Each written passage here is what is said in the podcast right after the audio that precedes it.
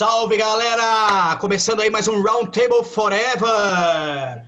Uma boa noite, boa tarde, bom dia, egal. É que todo mundo for aqui. Aqui de Munique é boa noite para todos. Vou dar uma boa noite pro meu amigo mexicano. Como é que você está? Tô bem, cara. Tô suaveira, tranquilão. Yeah! Boa noite pro meu brother Raoni. E aí, Raoni? É, cara, boa noite. Estou aqui hoje num degradê cinza, né? Nesse dia cinza em São Paulo, muito bonito. Tá um clássico São Paulo aí hoje? Tá cinza? Tá cinza, mano, chovendo. Tá cinza. São Paulo bom e São Paulo cinza. Essa que é a verdade, viu, mano? Exatamente, tipo Não tem praia. Pra que fazer só rachando? Exatamente, velho. Temos hoje nosso convidado aí, Fernando! Aô! Salve, salve, salve! Aê! Como é que tá, Fernando? De boas? Ah, mano, na, na loucura aí do, da correria do dia a dia. É, agora dá uma amenizada, né? No final de semana. Mas aquilo, continuar com o ritmo frenético, né? Vamos que vamos. Vai ter amenizada não, que agora você vai cair no caos, velho. Você vai cair nesse caos aqui da, da- da mesa redonda do rock metal que nós inventou de fazer e não consegue mais controlar. Eu adoro esse caos, cara. Vocês estão de parabéns. Vamos que vamos, que beleza, velho. Que forever. Isso aí, galera. Vamos então começar aí, mano, com o nosso Drop News. Vamos novamente repetindo, não existe, não tem muita coisa rolando na cena metal agora, né? Na cena do rock mundial. Mas ah, nós temos aí, né, o anúncio da volta dos festivais, velho. Os festivais todos que foram cancelados aí, cancelados aí em 2020, agora por conta do corona. Foram alguns reajustados para 2021, outros mudaram tudo de vez. Alguns festivais, como, se eu não me engano, foi o próprio Vaken mesmo, que fez aquele, aqueles especiais aí, né? Vocês chegaram a ver? Que teve, foi o. Eu, cheguei a ver algumas bandas. Eu assisti o do Creator, velho, só. Acho que eu dei sorte, porque eu Eu só peguei as assisti últimas músicas do Creator, não teve que ouvir os Creator novo, tá ligado? É, eu vi umas coisinhas do Honey Wide nisso daí. Eu vi pelo Facebook, inclusive, né, do, do Vaken. É, mas bem por cima, assim, não acompanhei tão, tão com afinco. E aí, então, Fernando, você viu- chegou a assistir alguma coisa? Não? Ah, eu vi umas lives no Facebook, mas acho que era umas lives mais direcionadas umas bandas, né? Lá ali da, da Europa, da Suécia. Mas não era nada de festival, não era aquele especial do Vaken, que teve, que teve o Vaken Live TV, sei lá como que era o nome, que teve Ah, esse- né? Ah, esse eu não cheguei a assistir, cara. Esse eu acabei não acompanhando. Então, Vou até dar uma olhada. É uma vibe, bicho, porque teve. ah, assim, o pessoal tá se readaptando agora, né? Com o que teve, velho, na vibe do Corona. Então, muitos festivais eles Sim. conseguiram ter essa vibe agora que a onda de live tá fazendo sucesso, saca? Eles pegam, fazem a gravação, a banda se junta dentro de um, de um- de um- estúdio e grava o vídeo ao vivo. O- inicialmente, eu achei isso um formato muito bizarro, muito esquisito, eu nem tinha vontade de ver. Porque eu achava que, to- que, que era lá ao vivo mesmo, todo mundo gravava, saca? O bagulho ao mesmo tempo. Só que parece que não é, parece que é gravado antes e eles Sim. postam o vídeo depois, né? A galera da Nuclear, né? Nuclear Blast, pelo que eu percebi, tava fazendo uma. Te- Teve também, né? Nuclear, inclusive, você me passou, mano. O Fernando, ele me passou. Rolou, entre algumas bandas, rolou o Horizont, né? Que, inclusive, nesse ano de 2012, que a gente vai abordar, lançou um disco muito legal. Infelizmente, não entrou na, na Play. Não foi, né? Mas, mas teve, teve essas lives, eram mini festivais, normalmente com as bandas em estúdios, né? Tipo, colando quatro, cinco bandas. Então, e aí a gente vai ter agora, né, a volta dos festivais aí. Chegou o Vaken, se eu não me engano, foi o primeiro que já voltou a anunciar, já saiu metendo bronca. O que, que teve aí que vocês viram? Foi Ju- Judas Priest, tá como headliner, né?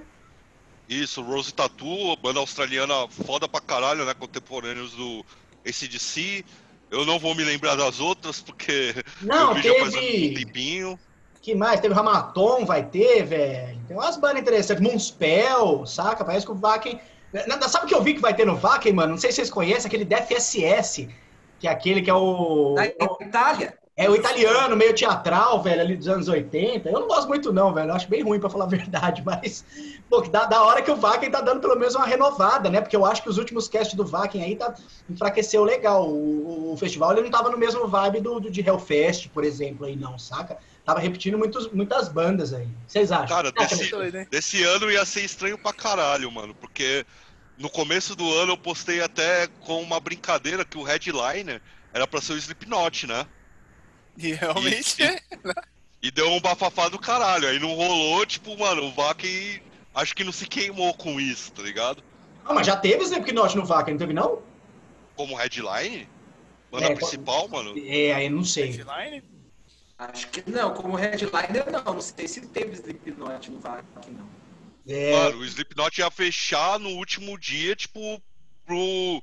Quem ia abrir ia ser o Judas, mano. Eu achei, tipo, meio bizarro, mas tudo bem, tá ligado? É, pra, pra europeu, velho, não tem problema não, tá ligado? Os caras. mas então, mas mesmo assim, velho, é engraçado como que o Vaken era no início, né?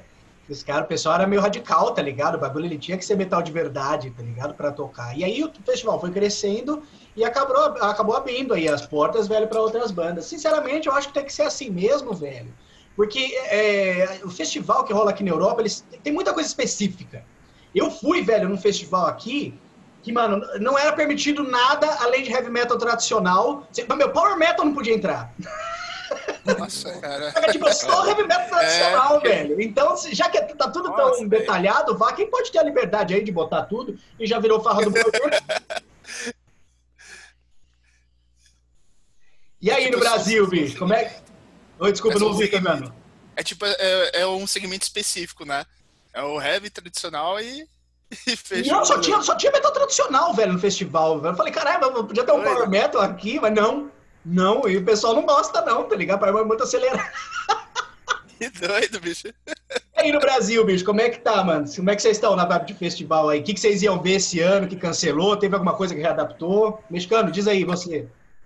Então, cara, tinha muita coisa que eu queria ver esse ano, que provavelmente não vai rolar, e que eu tô na expectativa, sei lá, de remarcar. Muita coisa já remarcou, muita coisa não remarcou, muita coisa que não ia ter, já confirmou para 2021.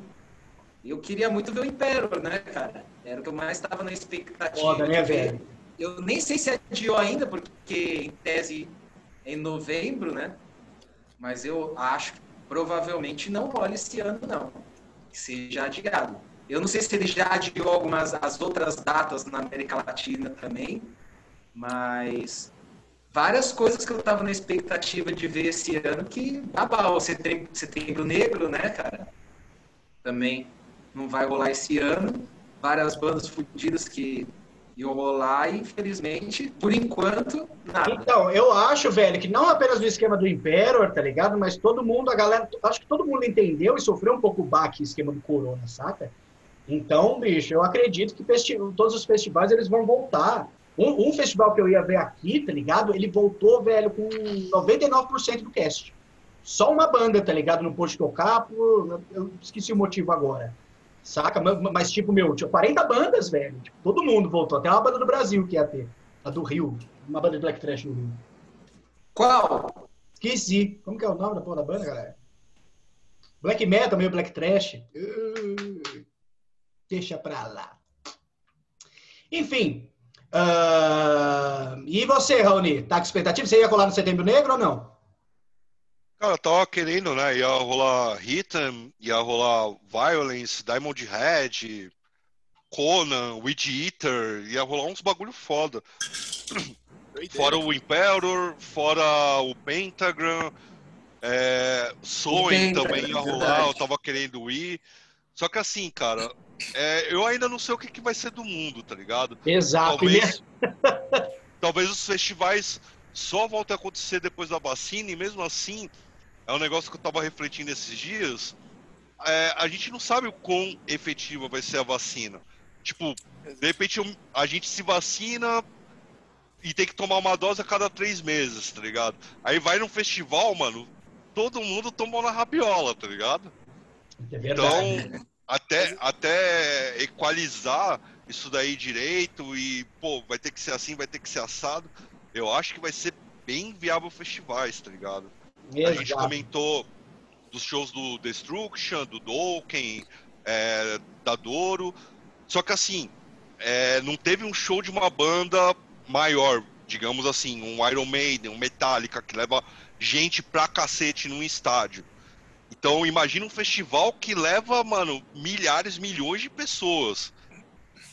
É, é complicado. É, vamos lá. Primeira coisa mais importante, primeiro viver. Segundo mais importante, ir no festival. pra garantir, Exato. né?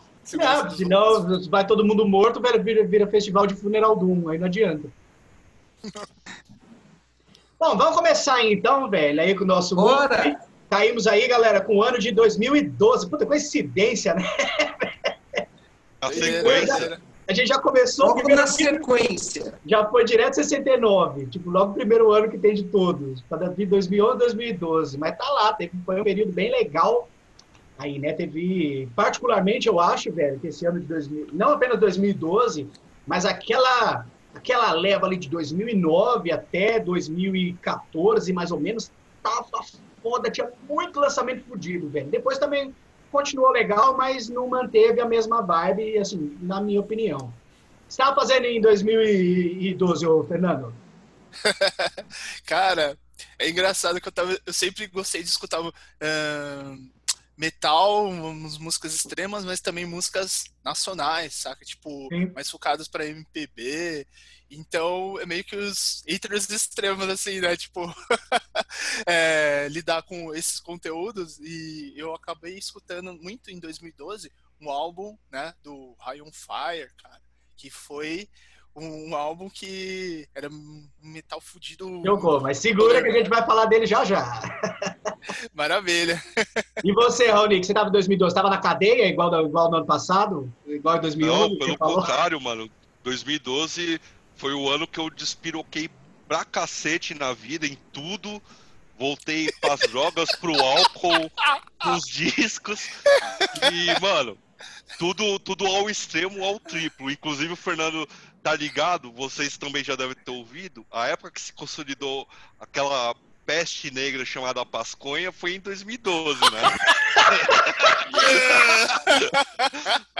E, cara, entre os, entre Glória os discos, caras, eu, eu não vou falar dos que eu escolhi, mas vou falar de alguns que eu deixei de fora, como do On, Orange Goblin, Cadavar, Cannibal Corpse, Dying Fetus, que, mano, lançaram discos fenomenais nesse, nesse ano, só que, putz, cara, Horizon. os dois né, que eu escolhi, o Horizon, só que os dois que eu escolhi foi pra dar uma dinâmica legal aqui pro nosso bate-papo. Isso. E de mexicano, e você, velho, que você estava fazendo em 2012? Eu nem lembro. Não lembro, cara. Não adianta você puxar pela memória uma coisa dessas, velho. É, tá muito distante já, velho. Mas você estava Nossa, ouvindo os rock de legal. 2012 ou estava só ouvindo o Grimaldi?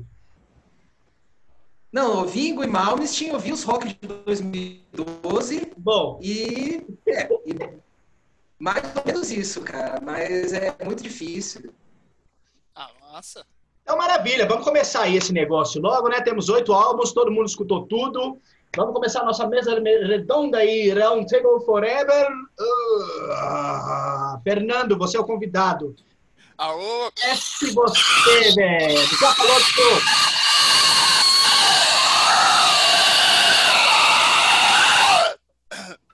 muito obrigado.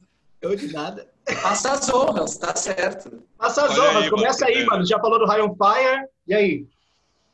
Bom, foi um baita de um álbum. O, o Vermes do High on Fire. Eh, Eu escutei ele pra caramba quando saiu. Eh, Tem músicas ali que eu, eu começo a escutar, eu, puta, cara, parece que aqui eu, eu tô no inferno, cara, escutando esse som, tá ligado? Os, os clipes são chapantes, né? Fertily Green, clipe fudido também. E é, um, é uma pegada de stoner metal frenético, muitas influências ali de Motorhead, muitas influências também de Venom também. Então eu, eu percebo que, cara, era algo que dava uma impactada, né? Na época, em 2012. E eu também gostava da calmaria, assim, às vezes algo um, pouco mais doido, assim, né? Também. Você quer dizer, tipo, para manter o equilíbrio no, no- no- na cabeça, né, velho? Você usa o on Fire para chegar até o limite e depois houve um esqueminha, um MPBzinho mais de leve, assim, você pra ficar na nice, né? Exato. E, o... e cara, esse álbum do High on Fire é, foi um álbum que, na época, eu me lembro quando saiu, eu, eu escutei um, um, Acho que o quê? Os, os clipes que saíram na época foi o Chili Green, eu me lembro que foi bem marcante, né? lembro que eu, escutei, que eu ouvi, né, o, a música, deu caralho, velho, que frenética essa bateria, tá ligado? Dá a impressão que é algo que tá sendo invocado, sabe? Uhum. É, é, muito foda, velho, a bateria. E é, é, um, é algo frenético, assim, que é aquela pegada de metal frenético. Então, pulsante o bagulho, né? Pulsante. Dá mó... Ô, Fernando, deixa eu perguntar. Esse foi o primeiro álbum que você ouviu do High Fire? Você começou, você conheceu a banda com esse disco ou foi antes? Cara, eu escutei uns álbuns, uns álbuns anteriores deles. É, bom, Surrounded by Thieves, né? O Snakes for the Divine, não? Esse, puta, Snakes for the Divine, eu tava até tocando uma época uh, o, o som, um som desse álbum, uhum. mas, mas, o, o que eu cheguei a ouvir mesmo, eu ouvi algumas músicas do on Fire, mas o primeiro mesmo foi o aquele que tem. Aquele que tem águia na capa, desculpa. Isso, é, também não vou lembrar o nome, não. Vocês lembram aí? Também não lembro o nome. Eu não. então, beleza. E aí, mexicano, o que você achou, velho? Cara, isso daí é uma coisa que eu consigo lembrar de 2012 agora, que eu tava ouvindo esse tipo de som bastante, que era o som que tava em evidência na época, ainda está, né? Muitas bandas que começaram nessa época um pouco antes estavam lançando muita coisa boa. O High Fire é uma delas. Eu via, sei lá, Baroness, Mastodon, essas Nossa, coisas. Nossa, cara. Eu, eu tava até pensando em colocar Mastodon, Mastodon ou Baroness também. Mas, mano, são zero também, mano. Essas bandas. E aí, cara, pô, esse Fire eu gosto muito, cara. Muito por essa pegada que o, que o Fernando falou, essa atmosfera que você parece que você está inserido, imerso ali naquele clima entendeu? E ao mesmo tempo é um álbum que ele consegue ser bem diretão, tá ligado? Ele chega sempre direto ao ponto, assim, ele é fácil de ouvir, entendeu? É um álbum que, vocês estavam falando que dá uma energia, realmente é um álbum, assim, se tiver uma, uma mão de obra pesada para você fazer, uma casa linda, uma louça, um Negócio... terreno para você carpir, você coloca ele, bicho, e ele cai como uma luva, tá ligado? Menos de uma hora o trabalho tá terminado. e aí, Raoni? The Vermes Mysteries. Aí eu Também. Primeiro, só para tirar a dúvida do Fernando, acho que é o Black Wings, né? Que você tava comentando, que você ouviu o primeiro álbum. O, The Art of Self-Defense, que é, o, que é uma É, The Art of tá. Self-Defense, tá. Nem conheço uma... esses álbuns, velho. Nunca escutei. Ah, que é... confundi aqui. Mas então, eu também peguei para escutar na época, né, cara? O clipe da Fertile Green é maravilhoso, mano. Uma animação assim, animalesca, tá ligado? E o som, mano, é um Motorhead dropado em Ju, né, velho? O bagulho é guitarra. Dan, dan, dan, dan, dan, tipo, guitarra de nove cordas, mano. É, parar pra pensar que o Matt Pike, né, fazia parte do Sleep. E de repente ele faz um bagulho totalmente voltado ao metal, tanto que uns tempos atrás eu até vi o, o perfil do Facebook do Ryan Fine, né? Eles divulgaram uma matéria de um site falando que eles seriam substitutos espirituais do Motorhead. E. É, tá, tá não, boa, né? Interessante, mano. É, não, não acho que está tão, tão longe, tá ligado? Um rock sujo direto, lamacento pra caralho, mano. É forte pra caramba. Essa, essa bateria que o Fernando falou, né, mano? Totalmente tribal, bagulho batido, insano. É, além da Fertile Green, você pega músicas como War Horn, que fecha o disco, extremamente pesada na cara, Blue Knuckles, né? Também. É, cara, são faixas excelentes. E um controle que o, que o Matt Pike, que é a cabeça por trás da banda, consegue fazer entre essas variações de brutalidade e uns riffs mais contidos, digamos assim, né, mais harmônicos. Então, mano, do caralho, né, velho? Do caralho. Conseguiu manter o que eles já vinham fazendo. E, pô, o disco anterior, se não me falha a memória, é o Snakes for the Divine. Que. Que é, é do caralho. E eles mantiveram isso daí depois. Tanto que até recentemente eles ganharam um Grammy, mano. Eu nunca imaginava que uma banda como Ryan Fire ia ganhar um Grammy, tá ligado? Vibe, né, velho? É verdade, mano. Foi, foi com o The Vermis Mysteries que eles ganharam o Grammy ou não? Acho que foi depois, né? Não, foi depois. Foi com Foi o depois? disco de 2018, 2018, se não me foi o engano. último que saiu, né? O. Meu É. nome, o maluco fumando maconha lá. Tudo maconha. Iron Fire é tudo maconha, velho. É, basicamente. É, é o disco que tem um mago lá na capa, me fugiu canábica, também. Ó, vamos lá, bicho. Eu ó, já vou começar anunciando que esse, esse programa aqui que a gente fez, né? Vai ser o, o clássico, o ápice da minha chatice aqui, velho. Eu vou estar bem chato e a culpa Com não é minha, não. A culpa é de vocês, velho. Que vocês também são foda. Vocês pegam cada álbum aí pra escutar, velho, que eu vou te contar. Mas a graça é essa, Ian. A graça é essa. Sobre o High on Fire, tá ligado? Eu escutei o The Vermis Mysteries, velho, no, na época, tá ligado? No, no ano que ele saiu, eu escutei ele em 2012.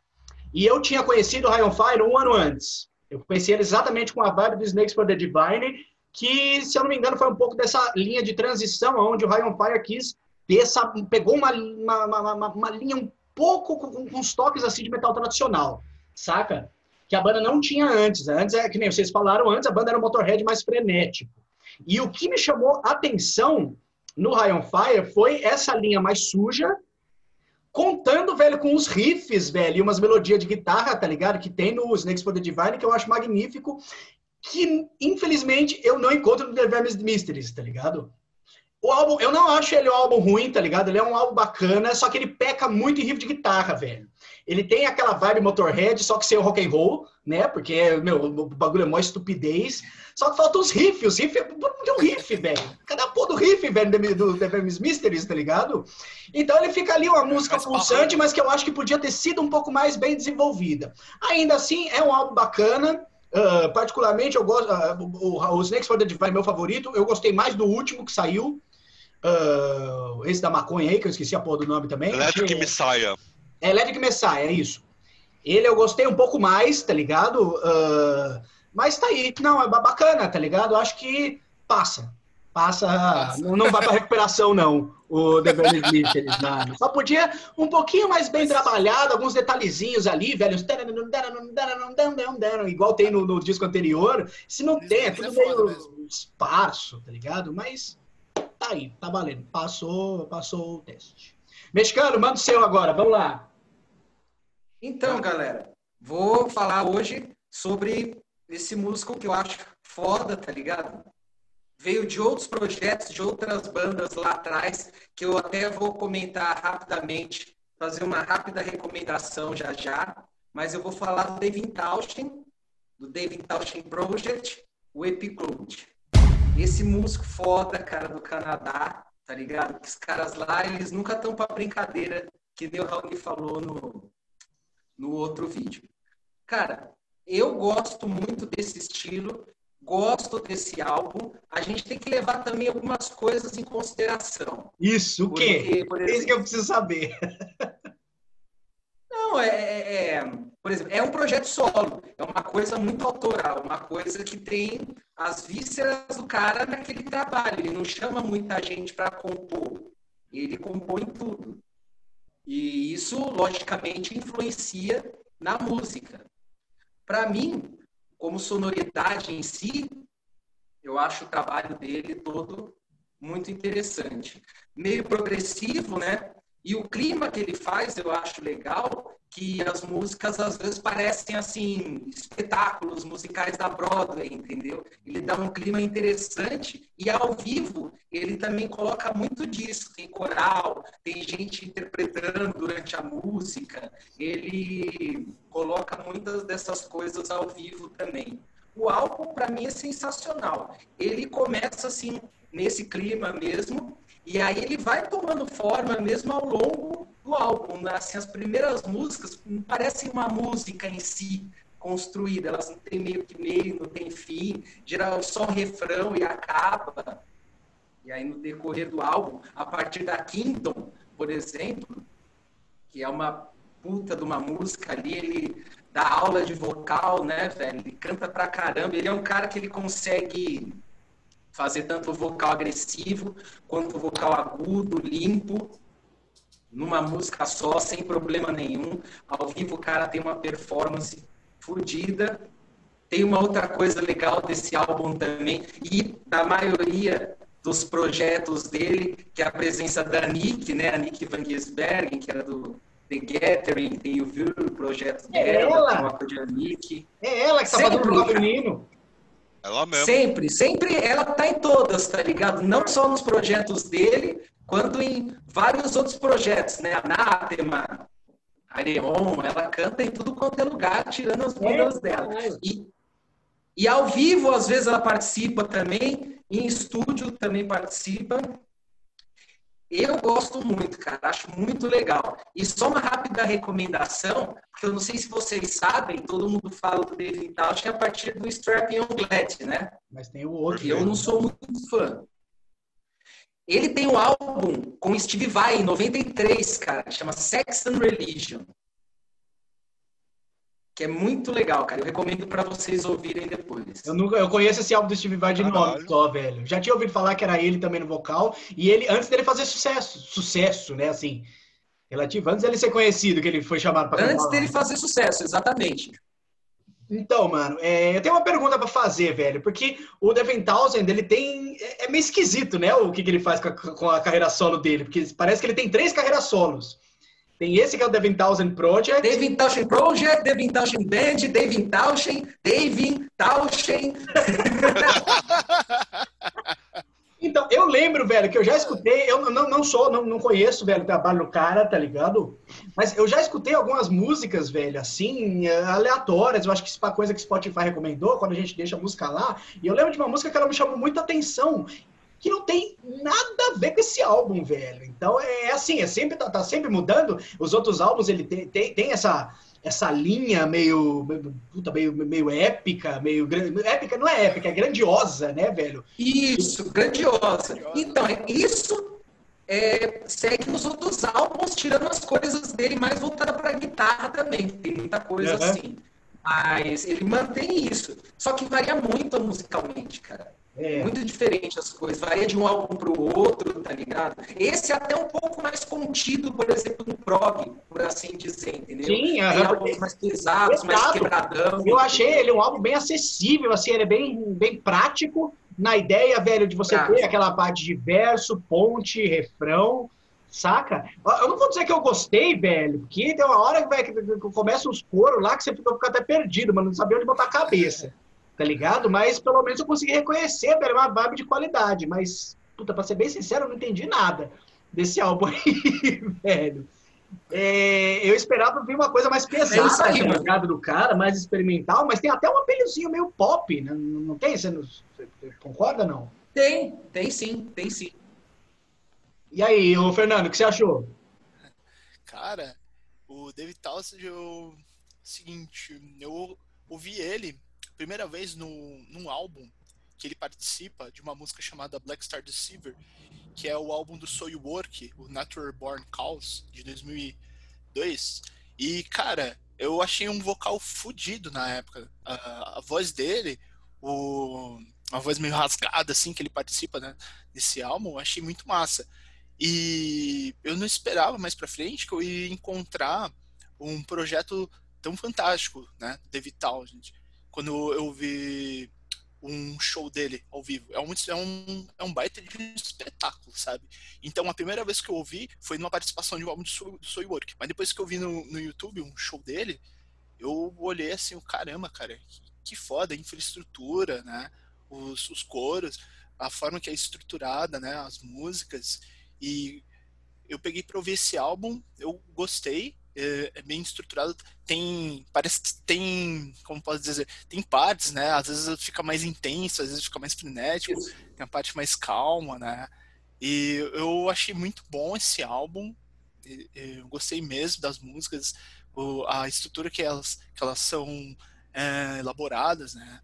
Então, assim, eu, eu, eu tive conhecimento antes da Vintage, mas, sinceramente, esse álbum foi o, o primeiro que eu realmente... Primeiro que você pegou escutei. escutar, né?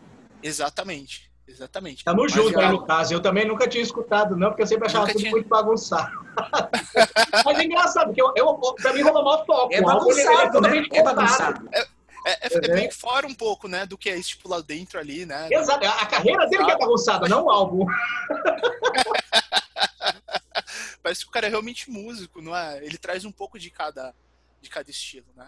Legal. E aí, Raoni? Cara, é... o mexicano ele me trouxe, trouxe duas alegrias, né, para as escolhas dele. Essa foi a primeira. Conhecia o David Townsend, claro, é, pelo trabalho no Strap Young Lad. Sempre ouvi falar muito bem da carreira solo dele, sem, sem querer puxar o saco. Mas eu até então não tinha escutado. Sabe aquele tipo de, de banda, artista, que você vê a recomendação, você, putz, precisa escutar, vou, vou pegar pra ouvir e você esquece. Comigo tava acontecendo isso, tá ligado? Eu pegava, putz, eu tenho que escutar, tenho que escutar alguma coisa. Esse de fato foi o primeiro play que eu pego inteiro para escutar sem, sem ter músicas. E assim, é surpreendente. Se eu não me engano, é, bem, eu não sei a quantidade de discos que o David já, já lançou ao longo dos tempos. Foi... É uma porrada! É tá chegando foi coisa pra caralho. Só que assim, pra, pra minha surpresa, cara, como em 1969 eu citei o Zappa, né? Eu gosto muito desses caras prolíferos que conseguem explorar eu diversos também. ambientes e mostrar musicalidade, mostrar que eles entendem o que estão fazendo, independente de ser um álbum mais pesado, de ser um álbum é, mais leve. E o Dave é assim, cara. Eu me surpreendi ouvindo o Web Cloud, porque é um disco, de certa maneira, pop, como você disse, Ian. Ele é pop, cara. Cara, você pega Save Your, é, Save Your Now, é uma música nos 80, cara. Exato. É uma música com, com trabalho de sintetizador, vocal feminino, vocal masculino, é, os coros, né? Principalmente na, nas últimas duas faixas, Hold On e Angel, que entram uns coros, você, pô, tô subindo pro céu, aqui asinha, tá ligado? Aqui atrás. E aí eu falei, caramba, mano, mas, mas o disco gira em torno disso. Eu não sei nem qual é a história, me parece ser muito é, um disco conceitual, com uma história fechada dentro dele, mas ele consegue passar a mensagem. É aquilo ali. Exato, eu, velho tenho que pegar o restante, porque eu imagino que deve ser diferente, ele trabalhando com outras nuances, mas eu achei sensacional, eu não esperava isso. Ao mesmo tempo que é heavy metal, mano, um puta trabalho de bateria, um puta trabalho de guitarra, é... Achei sensacional. Vocal, cara. velho, trampo de vocal espetacular. Eu achei muito, é muito interessante, o Raoni, isso que você falou do Frank Zappa, velho.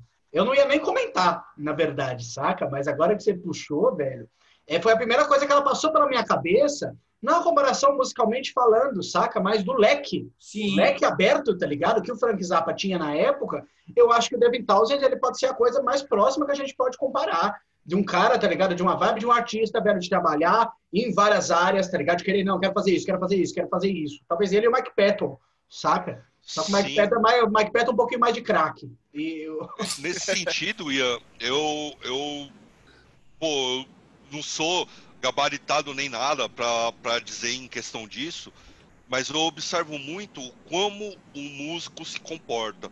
Uhum. É, eu sei que tem gente que gosta assim, pô, o cara é um músico de black metal, o cara é um músico de death metal, de heavy metal, o cara tem essa personalidade.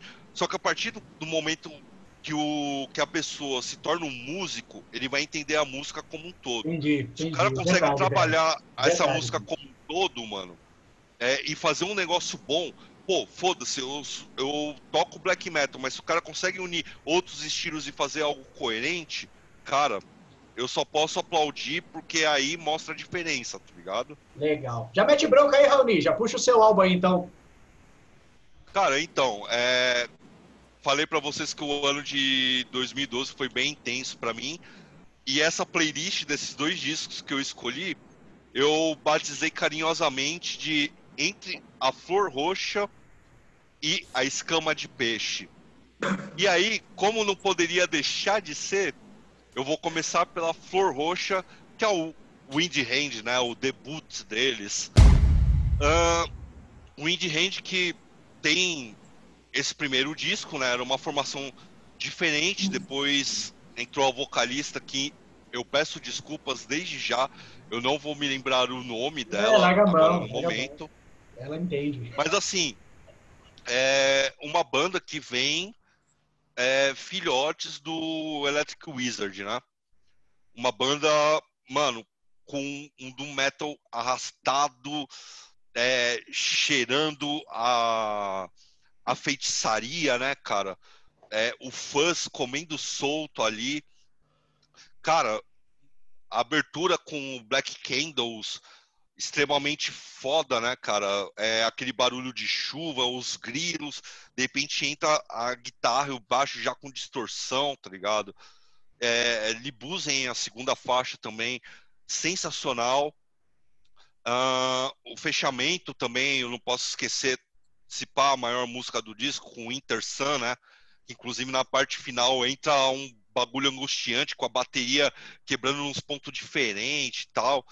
Cara, pra mim foi extremamente impactante na época ver uma banda começando já desse jeito.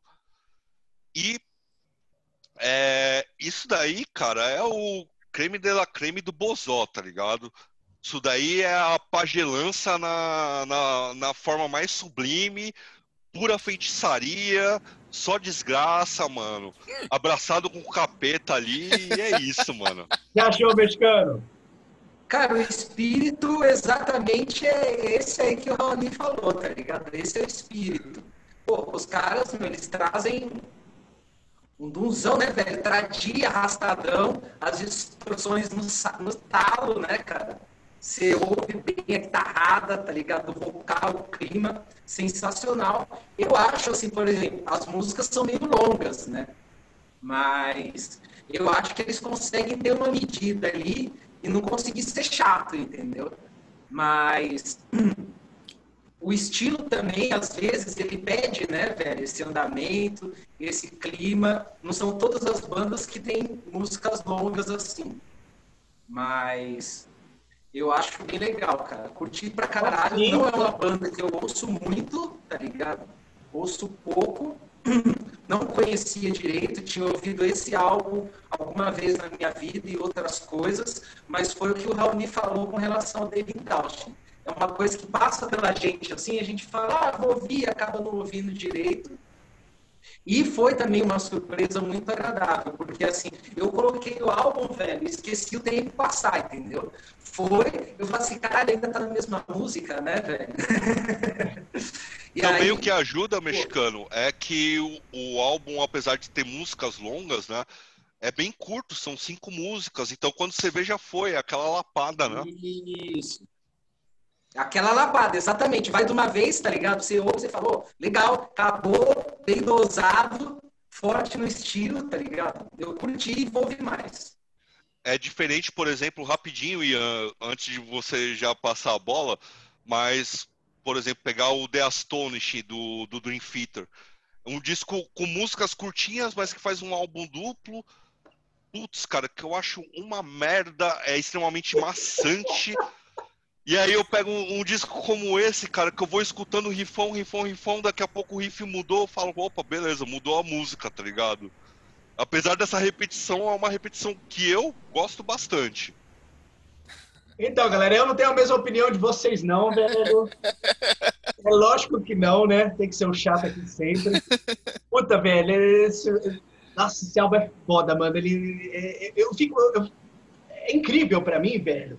Eu, eu tenho orgulho de vocês, velho, de ter amigos assim, velho, que conseguem ter uma paciência tão grande de aguentar 42, 45 minutos, tá ligado? Da mesma porra de música. Porque, velho, não existe andamento nenhum de, de, de diferença nas músicas. Me corrija, qual que é a mudança de andamento, Raoni? Você que falou, velho, que eu não, eu não vi até.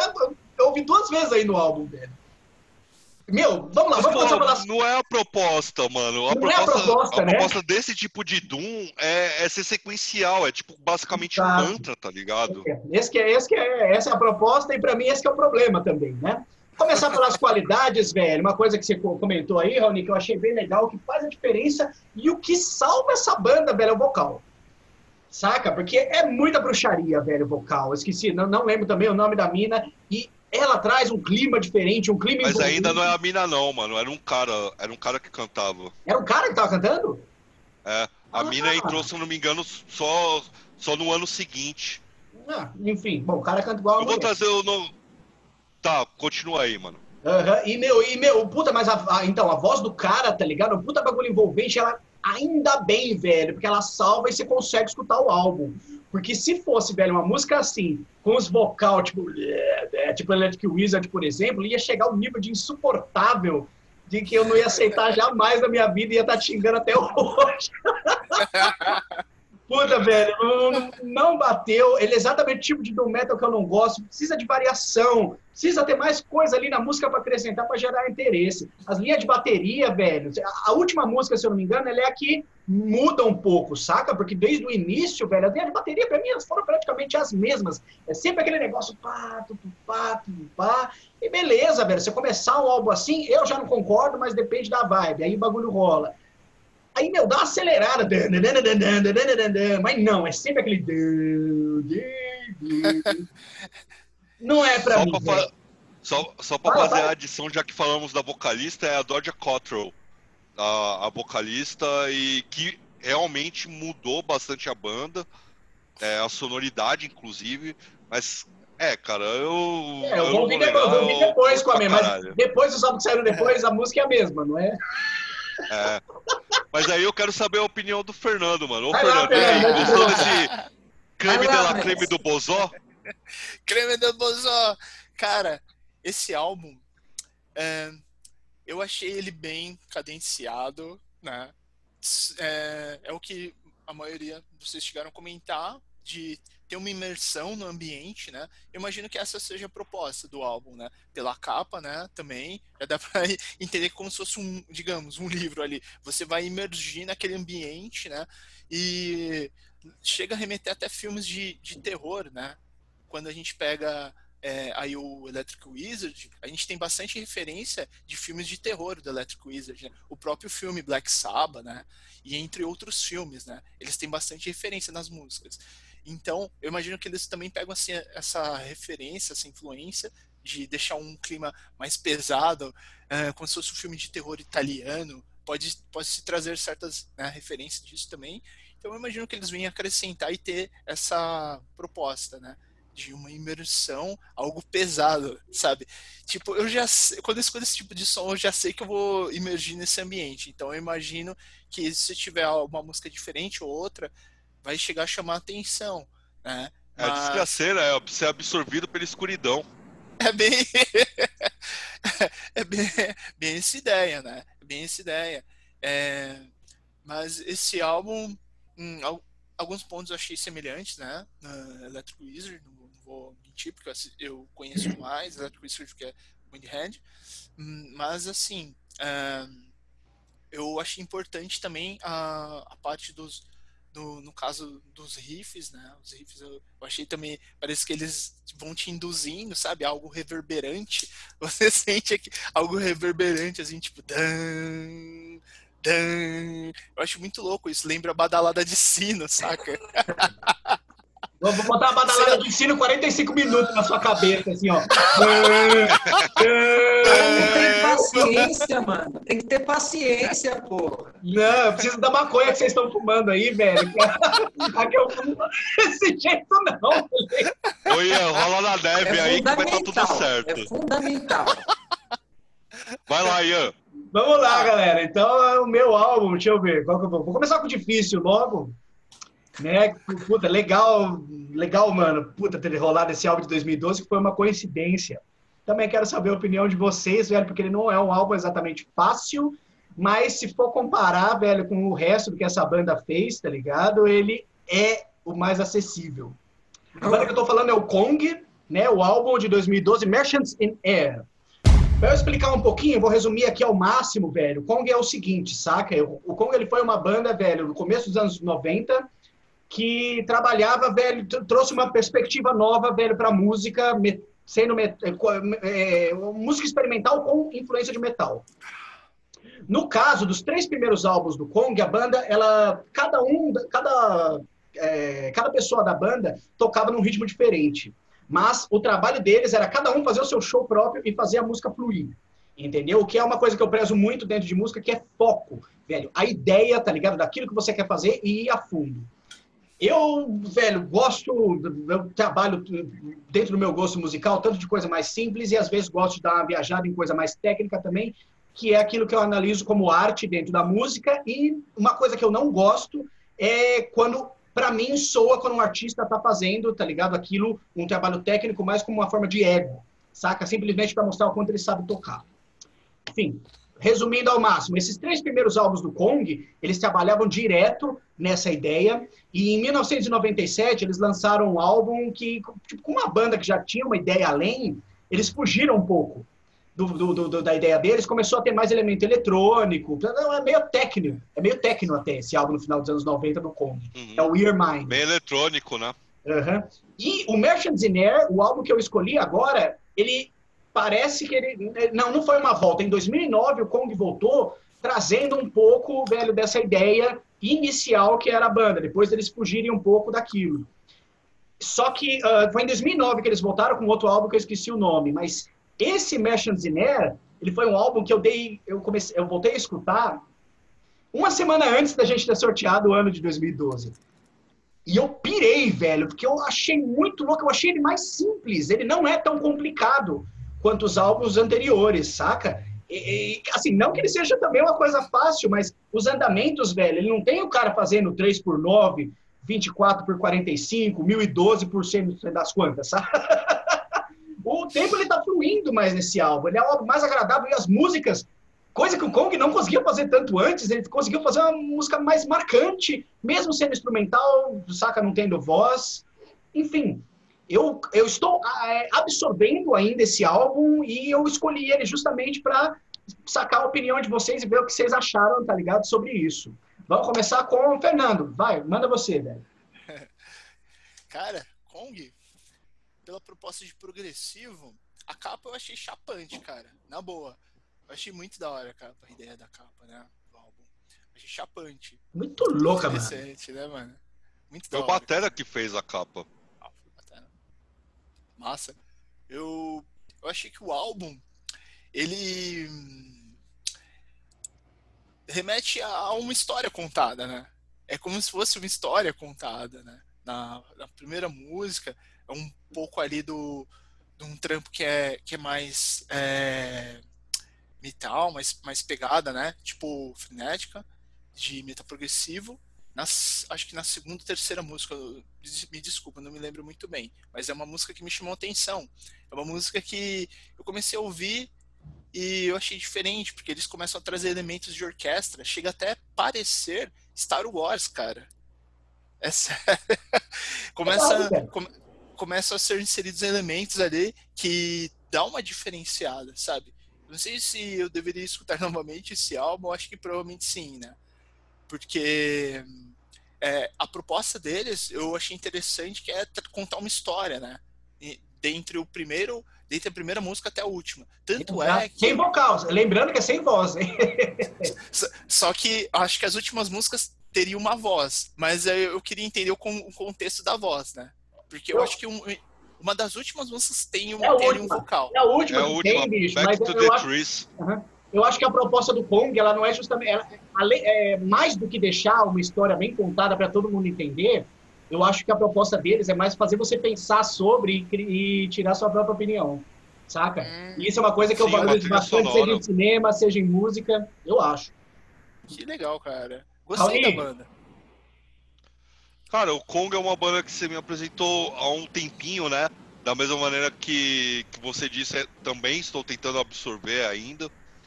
Um, cara, bandas instrumentais sempre são difíceis, ainda mais dentro do, do rock, metal, né, cara? É, você pegar exemplos aí como Prong, Eyes, é, Karma to Burn, né? É, para você fazer isso daí dentro de um estilo que os vocais, letras são sempre tão fortes, os caras precisam ser bom, mano. E o Kong é a prova de que os caras são sensacionais, cara. Conseguem mexer com progressivo, estilos diferentes, tem essa nuance meio jazz, mas não é perdido, não é um negócio de demonstração apenas técnica, né? Realmente existe essa musicalidade. Não sei se é a faixa que o Fernando estava se referindo, mas a, a Steam Trucking, que é a terceira faixa, me chamou muito a atenção, tá ligado? Uh, e cara, eu achei bem legal, acho que me faltou escutar um pouco mais dentro desse período que a gente teve. Ela mas não, com não é certeza um, uma daquela. não é é um uma álbum assim bandas- que eu vi, velho. Tanto, você tem que absorver, você vai pegando mais tempo, né? Isso. Pra, pra entender a velho. É, é, é aquele. Não apenas o disco, mas a banda, o próprio Kong em si, é uma pena porque é difícil pra caramba de encontrar os discos pra escutar. Male Male tem no YouTube, às vezes fragmentado, mas é aquela banda que pra mim já tá na minha listinha que eu tenho que pegar e escutar e vou, mano, devorar os caras, porque eu gostei ba- bastante do Merchants, é, Merchants on Earth, tá ligado? Uhum. E, e é isso, mano. Sensacional a escolha, velho. E aí, mexicano? Cara, você em algum momento você o Kong, mas pelo que eu lembro, não era esse álbum. Eu creio que tenha sido um outro álbum anterior a esse, mais difícil de ouvir e eu não dei muita bola. Você me passou esse agora, você recomendou pra gente. Cara, primeira audição minha, eu não entendi nada também, cara. Eu falei, nossa, velho, mas que estranho. Uma que eu não esperava que você ia pôr um álbum desse, tá ligado? E outra que, tipo assim, complicado, complicado. Aí eu ouvi a primeira, tá ligado? Eu falei, não, vou deixar quieto. Foi, eu acho que o primeiro que eu ouvi da, da, da lista. E eu falei, não, vou deixar quieto, velho. Vou deixar isso pra lá, vou ouvir os outros, vou dar uma esfriada na cabeça, pá. Aí eu esfriei a cabeça, fiquei mais tranquilo. Ouvi de novo, falei, é, tá difícil ainda, o negócio é embaçado. Hoje, eu falei, não, ser mais redondo, pá, consigo, né, absorver um pouco mais. Lembrando que ele é o mais fácil, velho. Ele é o mais fácil Não. do. Não, justamente, foi o que eu tava falando. Eu acho que você tinha me passado alguma outra coisa deles. Sim, foi dos anos 90, provavelmente, velho. Nossa, tá ligado? E deixei o gelo. Esse eu ouvi, cara. Gostei. É uma dessas músicas que ou o Fernando ou o Raoni falou que tem tipo uma parada que parece mesmo uma trilha sonora de filme. Essa me chamou a atenção também. A quantidade de elementos e ainda tem uma veia. Então, é, eles mantêm uma veia ainda com elementos eletrônicos que o Ian tinha mencionado que em álbuns anteriores eles tinham. Ainda tem ali um pouco no meio esses elementos, eles conseguem encaixar no meio da música um sampler, algum som de alguma coisa, algum barulho, alguma atmosfera assim, que você vê que é colocada na música, eles ainda mantêm isso. Como eu estava falando e como vocês falaram, não é da primeira audição que você vai se apaixonar, assim, a não ser que você esteja já preparado para o que você vai ouvir, né? É a minha vingança isso aí, velho, pra você. Né? Eu também não vou pegar algo fácil, não. Aí eu falei, eu peguei o Castle, o outro Tá que é o certo. Castle, né, que eu vou falar depois, que foi mó facilzinho. Eu falei, ah, não, mas tá muito Olha, fácil esses caras. Eu Peguei olha, o Kong eu adorei, mano. Então não foi vingança porra nenhuma. Então vamos lá, mexicano, já continua você aí, velho. Mete bronca, vamos para leva aí de álbum. Vou falar agora do próximo, que é um outro, um outro disco de um artista também na carreira dele solo, né? Um álbum mais autoral. É um artista que eu gosto dele todas as fases desse projeto solo quanto na banda anterior. Eu estou falando do Aizen, o álbum Eremita, 2012, e o Aizen, porra, já tinha fama já do Emperor, né, cara? Pra mim é uma bandaça, uma das melhores do estilo. Como a gente tinha falado lá, uma que eu tô muito na expectativa de ver, porque finalmente ele ia sair da roça da Noruega e ia vir aqui pro Brasil para tocar, né, cara? Eu vi, eu vi. Infelizmente, sabe-se lá o que vai acontecer. Cara, Mas sobre ia tá o muito álbum, louco, mexicano. Os dois lá abraçados, chorando. E entre a Cepira e os caras chorando. Mas eu vi no show que eu vi do Império, tinha um maluco que ele ajoelhou, velho. Ele ajoelhou na hora da. da- não foi na Entre a Cepira. Foi uma outra música, esqueci o nome, a música do Antes, que tem um vocal um pouco mais. O maluco ajoelhou, ele botou o joelho no chão e ficou assim, o maluco com cinto de bala. Falei, ó, vai lá, velho. Então, é, Devoção, devoção. continuando, vamos falar sobre o álbum. Que, cara, o álbum, pra mim, ele mantém, assim, a qualidade dos álbuns anteriores do Aizen e, posteriormente, também, os álbuns também são de extrema qualidade. Ele consegue, cara, misturar vários elementos de uma forma muito interessante, tá ligado? Ainda tem o black metal um pouco ali, ele mistura muito avant-garde, muito jazz, ele tem saxofone nesse álbum, e na verdade acho que em quase todos, todos né? álbuns do Eisen, ele inclui esse instrumento que é incomum dentro do metal, né? mas no contexto que ele faz, aquilo acaba fazendo um baita do sentido, porque as músicas variam entre uma passagem mais atmosférica, uma parte mais extrema, vocal limpo, vocal cultural. E dentro desse clima ele consegue trazer peso e qualidade para o trabalho dele. Outra coisa interessante também, falando, nesse álbum ele imita o David Townshend, que eu estava falando, ele faz uma participação, se não me engano, na faixa 3 com vocal, Nesse, nesse álbum, isso. Nesse álbum também tem a participação do Jeff Loomis, que era do Nevermore, né? Do Ark Enemy. Tem a companheira do Eisen, que ela faz vocal numa das faixas também. Inclusive, ela tem um projeto junto com ele também. Ela faz, parece que as fotos de, dos projetos, dos álbuns, é ela que ela faz. Então, ela tem uma participação muito interessante também. E para mim, cara, o Aizen como um todo é um, é artista completo. Cara. Completo, né, velho? Coloca todos os elementos muito bem na música dele. Mano, eu, eu ouvi esse álbum, eu tinha escutado já um outro álbum dele, tá ligado? Um álbum solo. Você mesmo tinha comentado, mas isso faz anos. E eu lembro, assim, que a primeira coisa que tinha dado destaque para mim era essa vibe do, do, do saxofone. Saca? Mas esse álbum anterior que eu tinha escutado foram. Eu não lembro se eu escutei o álbum inteiro, velho. Eu, particularmente, achei o álbum um pouco mais focado do que esse, porque esse álbum é meio caótico, né, velho? Ele, lembra, ele tem uma parte meio chorona, velho, ali, logo, logo na primeira música, tá ligado? Que eu falei, nossa, velho, que coisa mais esquisita vindo assim de um artista como, como, como o Isaac, tá ligado? E uma, bom, enfim, uma, uma, não, não gostei muito desse álbum, velho, diferente do outro que eu tinha curtido, porque a mesma coisa que eu tinha falado do High on Gosta Fire. de nada, é um filho da mãe. Não, não, não, vocês me enterraram nessa lista aí, velho, do mês 2012 aí. Enfim, eu. É, sabe que eu, eu, senti muita falta de riff, velho. Como que um cara, velho, que falta tocou uma banda como Emperor, velho, fazer, só Pera fazendo um riff maravilhoso, e não, não teve muito, saca, dentro desse álbum que eu escutei, velho. E isso pecou um pouco. Aí, pelo lado positivo, velho, tem toda a vibe de variação musical, só que, puta, eu acho que precisava de um punch a mais. Ficou um pouco bagunçado aqui lá. E, em compensação, para compensar a falta de riff, aí vem, velho, o saxofone torto. Pô, mas é eu... é foda esse saxofone. Esse saxofone é muito foda, cara. Meu, eu então, caralho também. Eu acho que supriu, velho, porque o saxofone tem, tem um. Lá as últimas músicas, velho, o saxofone ele faz uns negócios que eu nem. Eu, eu falei, puta, mas isso é o saxofone mesmo? Eu eu falei, não, é o sax isso aí, velho. Eu mesmo fiquei em dúvida, tá ligado? Eu achei que era tipo efeito sonoro.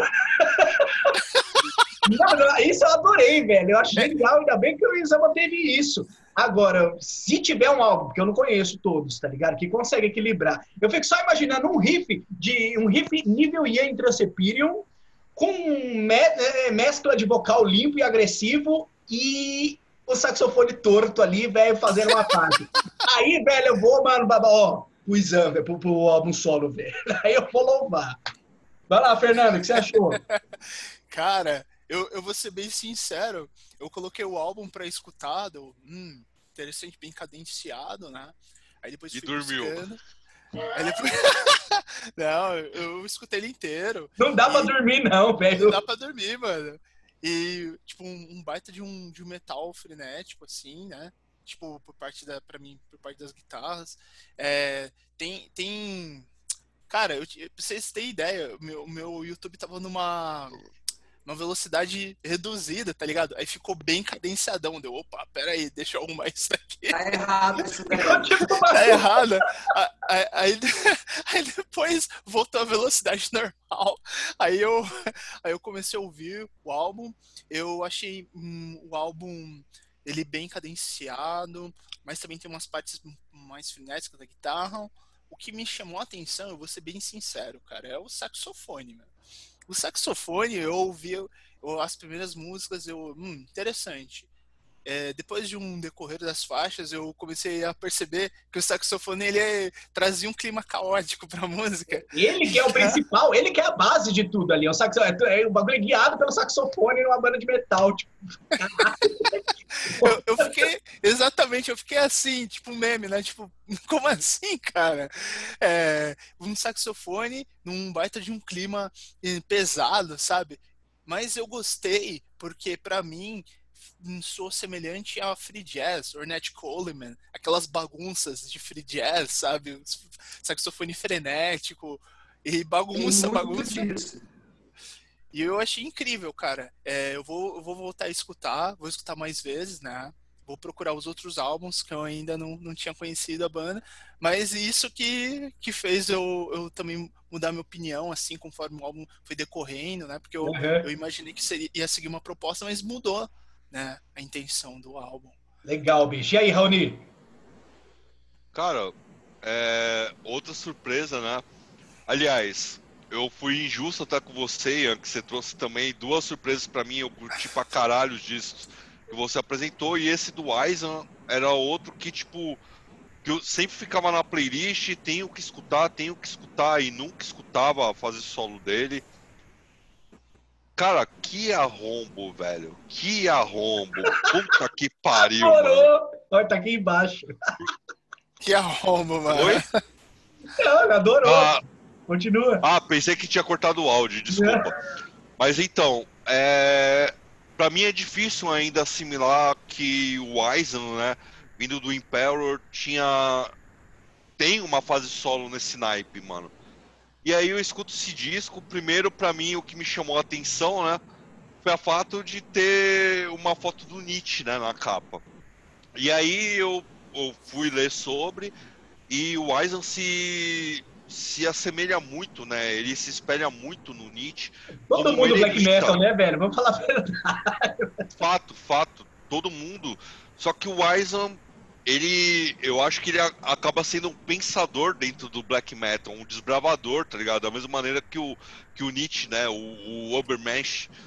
E, cara, é impressionante a maturidade é, musical do disco. Realmente, não tem riff. E o fato de não ter riff é o que é o mais interessante do disco. É, o disco acaba apresentando nuances que eu não, não esperaria de, de um cara desse, desse quilate, tá ligado? É, mano, é, começando então pela Introspection, né, que tem a participação do Devin Townsend, refrão extremamente marcante, tá ligado?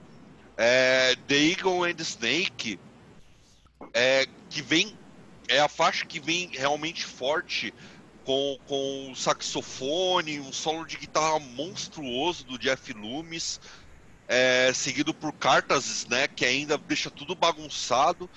Aí você tem The Grave, que vem um dueto de saxofone, tipo, cada saxofone indo Caralho. pro lado, tá ligado? Porra! E terminando com o Departure, tá ligado? E Departure começa suavinha com os pianos, e você fala assim, ah, a faixa não vai ser nada, de repente vem um bagulho quase grindcore, velho. Falei, mano. Eita porra! O que, que tá acontecendo nisso daí, mano? Caos, velho. É o puro caos, mas é um caos Exato. controlado, é um caos de um, de um cara que está sabendo manejar e tá entendendo o que ele fez no passado e o que ele quer fazer, tá ligado? É um disco que a galera vai demorar tipo uns 20 anos para entender e talvez começar a processar isso daí, tá ligado? Musicalmente, eu digo, de sim, aparecer sim. coisas similares. Então, é, é, é, muito foda. E só pra fechar esse laço do Nietzsche, é, posso até estar enganado, mas esse disco fala sobre a fase que o Nietzsche começa a ficar louco. E que o Aizan, ele consegue absorver isso daí e ele vai demonstrando toda essa caoticidade na mente de um gênio, porque o Aizan também é um gênio, tá ligado? Até o ponto de, mano, morreu, tá ligado? É isso e o que fica é a obra. O Aizan conseguiu fazer uma obra prima, velho. Mete bronca aí, velho. Demais, mano. Mete bronca já, Raoni. Qual o seu álbum, mano? Vamos pro próximo. Cara, co- co- continuando a, a minha saga, agora eu vou pra escama de peixe, né, mano?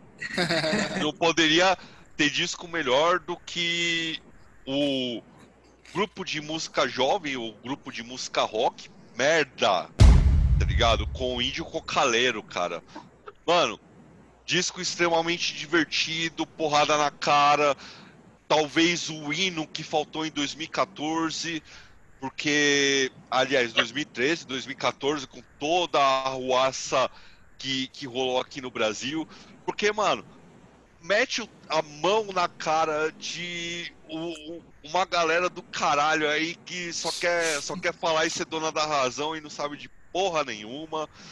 Mano, Maravilha, né, velho? é, é maravilhoso, mano. Desculpa, é, parabéns pra você. É uma música sensacional. Já começa chutando o, o cu de todo mundo. Não é a primeira faixa, mas talvez seja a mais expressiva do disco.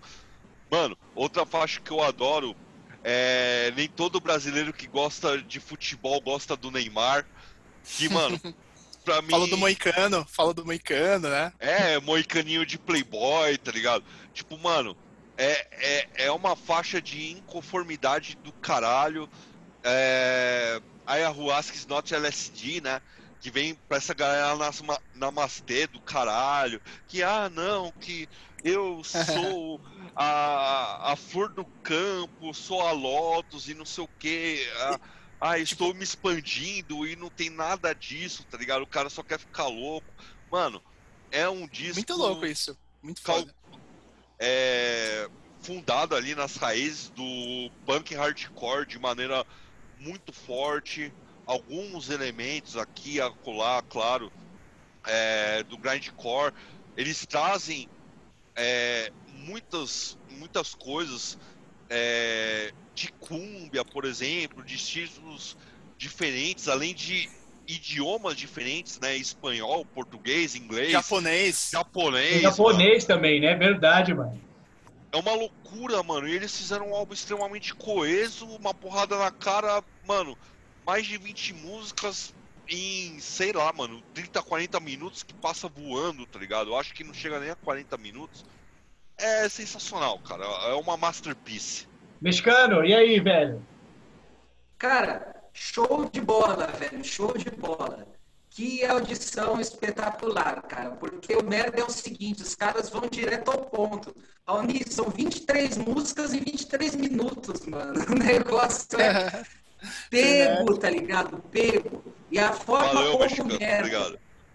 E a forma como o merda esfrega na cara essas mazelas da sociedade de uma O forma merda muito entrega na cara. Tipo, caralho, que frase. muito irreverente, tá ligado? Os caras esfregam na cara de um jeito cômico. Então você ouve o álbum, tipo, você vai ouvindo de boa, você começa a rachar o bico, tá ligado? Porque o cara tá xingando, ele tá falando de uma puta, uma puta, um puta problema da sociedade, tá ligado? Só que de uma forma engraçada. Mexe com todo mundo, tá ligado? Mexe com várias questões, vários destaques. Parabéns pra você, é sensacional.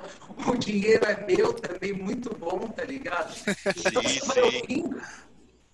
Você vai ouvindo o álbum, tá ligado? Você vai começando a rachar o bico e entrar naquela bagaceira hardcore 100% eficiente, tá ligado?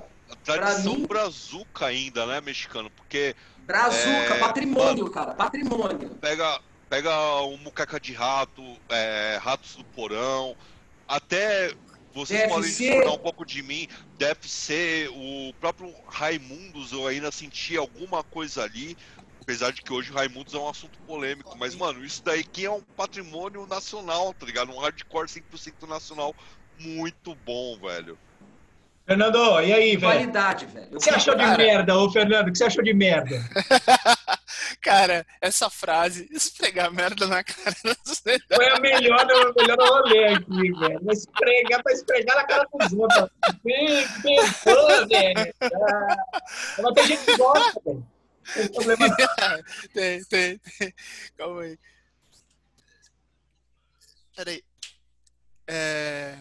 ah, Aí é o seguinte, monte de coisa inesperada acontecendo aqui.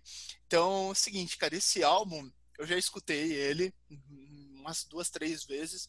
Eu gostei do álbum porque ele traz a ideia de que ah, droga é transcender. Mas e aí, você sabe o que você está usando, tá ligado? De certa forma, é uma, uma mensagem direta. Uma e mensagem essa direta. mensagem direta, é, você entende a utilização, tipo, disso, desse, de, é, no caso desse alucinógeno, você acaba entendendo a origem, do jeito que ele fala numa música, é uma música frenética, sabe? Então, o que eu acho interessante é essa mensagem que ele, que ele passa também, ele traz outras influências também de músicas é, aqui da, da América do Sul, então o, os, caras capricham muito bem no, ao decorrer do álbum, eles conseguem fazer algo mais hardcore, mais punk, e, e também hum, conseguem fazer uma música mais dançante, e é engraçado, é cômico. Dançante é... foi ótimo. Mas tem, dá pra dançar ali, né? Que é verdade. Dá pra dançar. Cara, só um adendo, o nome desse disco, né, Índio Cocaleiro, o Mozini, né, a penúltima música, se eu não me engano, o Punta do Leste, é, foi uma viagem que eles realmente fizeram, né, ao Uruguai. E a mina do Mozini na época falou assim: Ah, então, é, tem, tem, tinha um índio lá, tá ligado? Todo. Todo a caráter e tal, não sei o que, bem sul-americano, tá ligado? E aí a mina começou, ah, esse índio cocaleiro parece com você, não sei o que. Só que a gente fala cocaleiro, né, mano? Lembra já o, o, o negocinho aqui. E, e, na verdade não. Pros Não, caras, mexicano, pô, mano, mexicano até coçou o nariz agora. E na verdade é um negócio cultural, né, mano? Do, dos índios da América do Sul. Sim. E aí os caras vieram, pô, mano, vamos, vamos trabalhar em cima disso. Então, mano, é, é, é umas críticas muito fodas, tá ligado? Em cima de, de vários âmbitos, principalmente esse daí do, da galera transcendental. Ah, vou usar droga pra me encontrar, vai se encontrar no punho do capeta, mano. É só tapar na É, cara. Tem, tem os dois lados, né, cara? Tem dois lados, velho. né? Esse assunto que, eu, ia- que, eu- que eu queria puxar agora, Fernando, porque, assim, é, é uma vibe, tá ligado? De uma crítica, mas não é uma crítica à toa, a ponto, saca, de uma pessoa, velho, simplesmente usar isso. Não que seja um defeito. O problema é, assim, da, da pessoa querer chapar, isso dentro do meu, do- ao meu ver. Ah, O É, problema é uma como a pessoa licitação não absorve o que que é a total essência, saca? Do negócio, velho. E quer soar, velho, totalmente superficial, tá ligado? Por conta do tipo da droga que usa. Então tudo vira tóxico, tá ligado? Exceto, velho, que a própria pessoa. Você entende?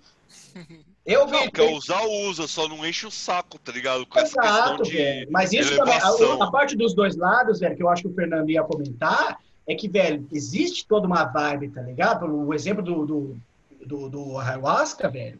Você tem todo um processo dentro do negócio. Muda a vida de muitas pessoas, tá ligado? Da maioria de Sim, todas, na sim. verdade, que usam. Entendeu? Então era uma crítica direcionada exatamente para um certo. para atingir um grupo de pessoas que eu tenho no meu convívio social também. Mas não, não, tem- não tenho não, porque o pessoal não sai reclamando, não, não sai falando isso daquilo. Quem fala é porque entende o mesmo negócio. Quem gosta de ficar doido, não fala nada e fica doido e vai toda hora, entendeu? Pra mim tá tudo válido, velho. Mas, assim, a apresentação, velho, no caso do Merda... Puta que nome, né? A apresentação, no caso do Merda, ela é, ela é muito legal, velho. Ela foi muito bem feita. Eu conheço esse álbum, velho, desde a época que ele saiu. Puta Trampo, que é o trampo à parte do, do, do, do Fábio Mosini, né? Além do, além do Muqueca de Rato. Às vezes dá uma viajadinha, foge um pouquinho do foco, mas como o álbum ele é rápido, ele tem... Pá, assim, passa a mensagem direto, velho, eu acho legal pra caralho. Saca? Então, eu acho que dá uma- um bacana, velho, de hardcore, velho. Dá o seu. Às vezes eu tenho impressão, eu queria ver um show merda ao vivo, que eu nunca vi, velho. Acho que- Olha, você gostou? Fudido. Gostei, gostei, claro que gostei. Oh! Nossa, soube o coro angelical agora, mano. Não, eu gostei porque é bem prático. É- aí, meu, quando eu digo sobre foco, a gente percebe, saca? que- olha o nome da banda, velho, é merda. Não tem um monte de besteira Esfrega no meio, cara. mas tem um monte de coisa séria, então não é pra você. não- é- é- já é reverente desde o início. Não tem Bota blá, a blá, merda blá. nos ouvidos dos outros, mano. Exato. Eu, particularmente, eu prefiro o Muqueca de Rato, porque o Muqueca de Rato ele tem uma mensagem mais direcionada, ele é um pouquinho mais focado. Ele não tem os, os cumba doido, tá ligado? Tem uns cumba meio doido ali no, no álbum do merda, que você fala, o que caras estão fazendo? Mas tudo bem. É a vibe E é merda, velho. Pô, merda é Dentro merda, da velho. proposta, é dentro da proposta. Mas é um álbum divertidaço, vale a pena. E hardcore é hardcore, velho. Pô, tá sempre bem-vindo aí, velho. Quando não vem com. com- Deixa pra lá. Vamos pro Quando não próximo aí, então. merda, é um merda.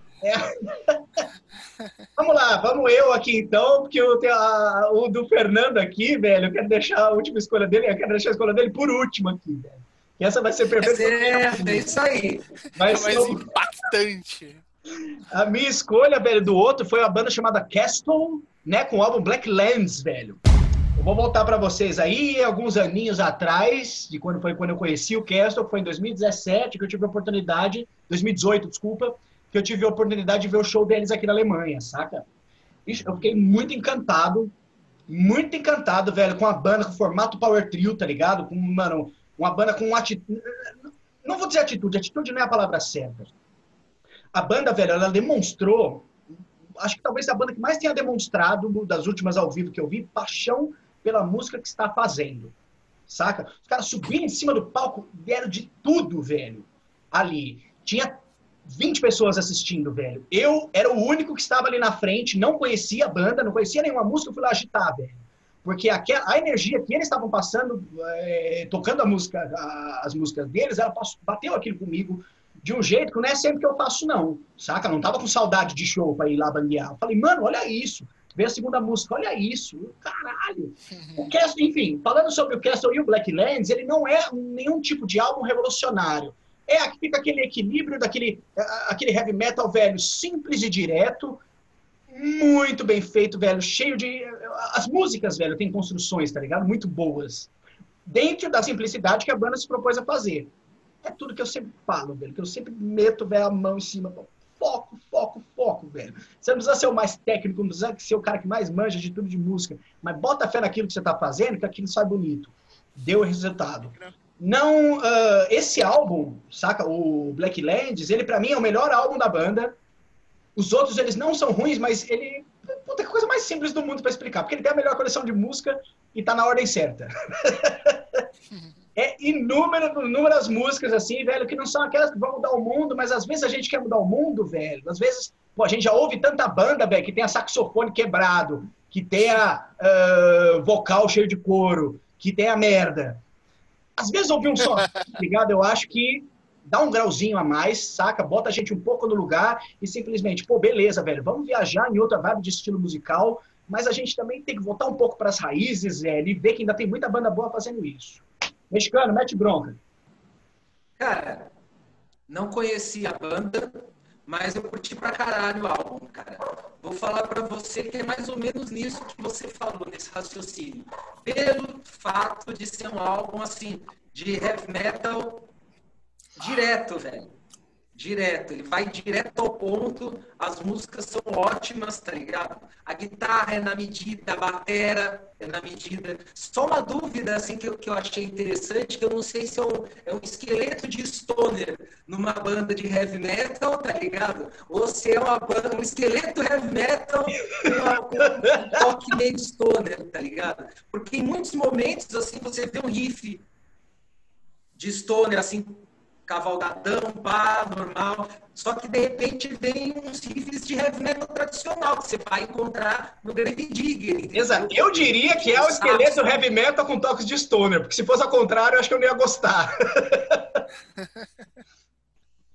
Legal, velho. Mas é mais ou menos isso, assim, que eu achei. É, é misturar esses dois elementos de uma forma simples e direta, tá ligado? E não é tão comum assim uma banda, vamos dizer, de heavy metal tradicional levar mais para esse estilo mais cadenciado, mais tranquilo de heavy metal, entendeu? As bandas propriamente ditas de heavy tradicional, elas têm uma pegada mais rápida. Ou vai pro mais- sapeco, né? Pro heavy metal puro de verdade. Ali eles conseguiram atingir um equilíbrio legal, né, mano? Fernando, e aí, Exatamente. velho, o que você achou? Cara, que álbum, hein, Ian? Que álbum, mano. Fudido. É um álbum que eu escutei a primeira música, gostei da primeira música, eu- mas eu pensei, putz, eu tenho que escutar as próximas, né? Aí eu fui escutando, aí quando eu vi que chegou em Blacklands, deu, peraí, deixa eu ver essa música, o clipe, ao vivo, quem eles são, sabe? Deu outra, deu outra visão, né?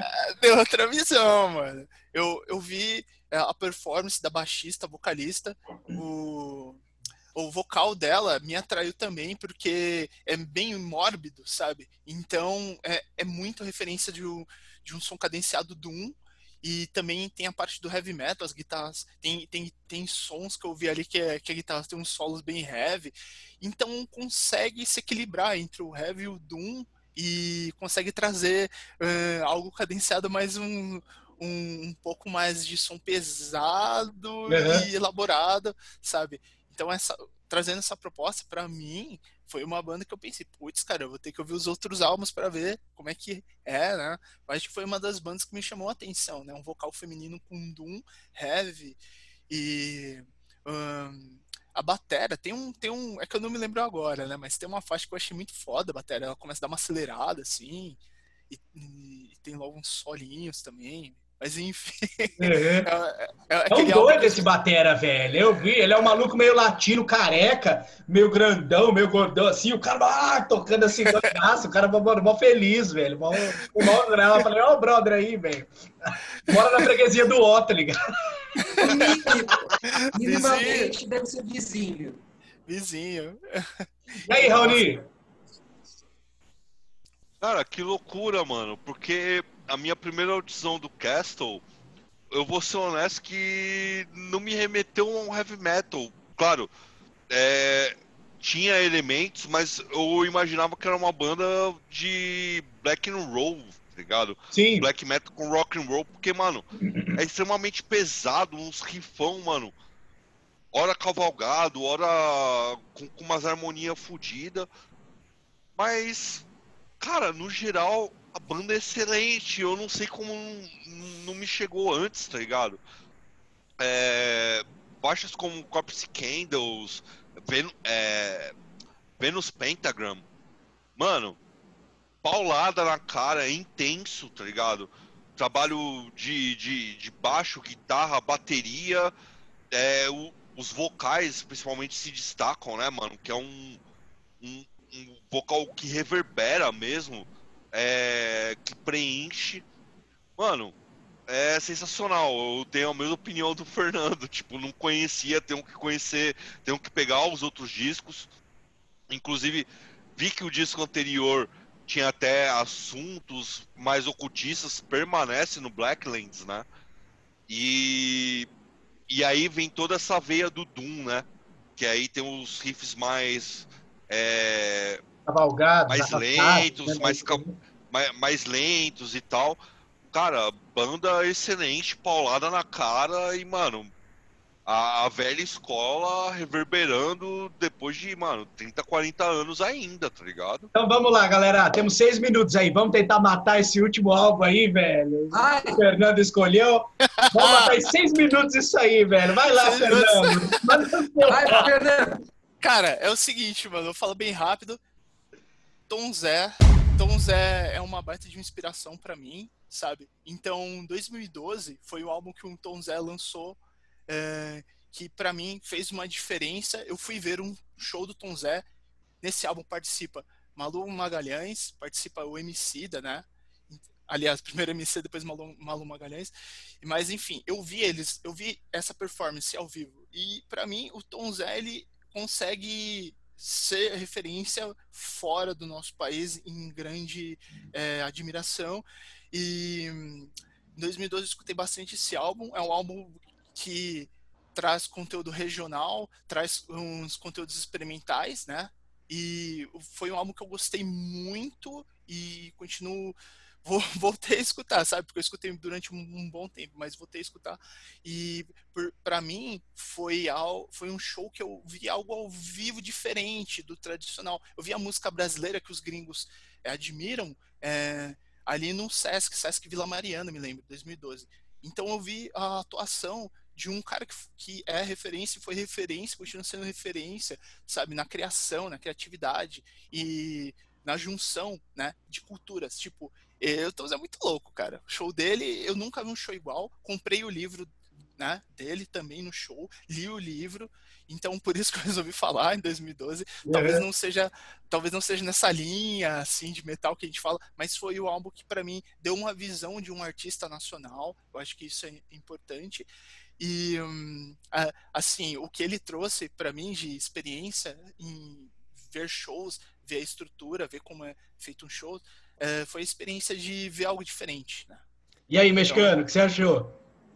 Cara, o Tom Zé, velho, por tudo que o Fernando já tinha falado, tá ligado? Por ele ser um grande músico de vanguarda e ser um destaque na música brasileira, a gente perde lá fora, né?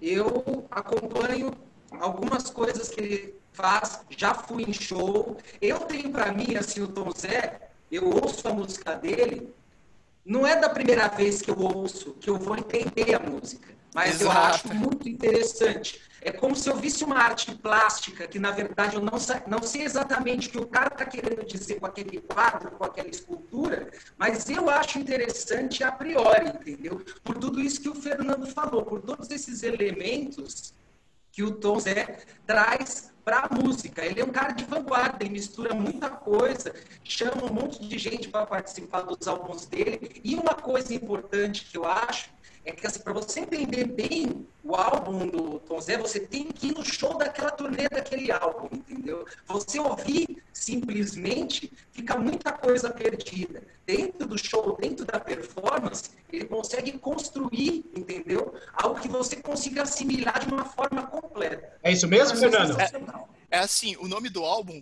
é Tropicalia Lixo Lógico. Então, o álbum ele traz explicações sobre o que foi o movimento da Tropicália. Ele traz a ponto de você entender que a Tropicália era uma ideia de trazer um, uma ambientação de período medieval, né, para a época, né. tinha vários grandes compositores ali, né, Gil, é, Caetano Veloso. Então é essa sensação. E ele explica isso nas músicas. Às vezes não fica tão claro que foi Tropicalia, mas ele consegue explicar isso na música, né? Então, tô... essa junção, conforme o, o Leonardo falou, né? Essa junção aí de culturas, você consegue se aprofundar, você consegue entrar na ideia. E conforme você entra na ideia, você consegue entender o contexto, de certa forma. Mas é meio complexo no começo. Aí, então, velho, puta, mano, Tom Zé, mano. Puta, você é. Puta, Fernando, você é foda, hein, velho? aqui, velho, dá licença. Eu, mano. Divergi, divergiu um pouco. É, tem, vai ter que ser, né? Eu, velho, eu conhecia, não conheço a carreira do Tom Zé, velho. Eu simpatizava com o cara, até agora não sei porquê, tá ligado? É, não conhecia, velho. Por escutar esse álbum aí, velho, que você passou. Puta que pariu, mano. Que porra é essa? Até agora eu tô com uma bagulho na minha cabeça. Mas o que, que é isso? O, que, o que, que é? É beleza, é música brasileira, tá? Não me entenda mal, adoro música brasileira, adoro uma porrada de coisa, mas bicho, isso aqui. A motoca. Calma, velho. Você não tá entendendo porra nenhuma, velho. Que ideia que o cara quer passar? Aí vem o Bertold de Preste com a motoca que toca, que me retoca. Você vai passar a madrugada inteira explicando para mim. Isso, meu, você fala, não, porque ele tava, tava na motoca lendo o livro do Bertold de Brecht e a namorada dele tava na parte de trás retocando a maquiagem. E eu vou voltar e vou responder, foda-se. Eu tô nem aí, né? Porque ele tava fazendo a porra da motoca. Valorização, uma valorização ao motoboy também. Ah, velho, puta, mano. Um salve pra todos os motoboys aí. Mano, não venha falar isso, porque hoje em dia os cara, os motoboys dos aplicativos, os cara, Eles os cara tá mais unido que toda, toda a esquerda nacional, velho. É, exatamente. todo respeito aos motoboys, velho. Todo, mas, todo pô, respeito essa... total, cara. E, mano, e, e, tem um passado meu ainda, velho, que é um, puta, um bagulho complicado, uma época difícil da minha vida, que era quando eu morava no Nordeste, tá ligado? Em Canoa Quebrada, velho. Morei durante um ano e meio e eu trabalhei mais ou menos uns oito meses num restaurante onde eu era o caixa, era de, DJ, tá ligado? Eu fazia toda a vibe do restaurante, que era tipo um self-service, assim, velho.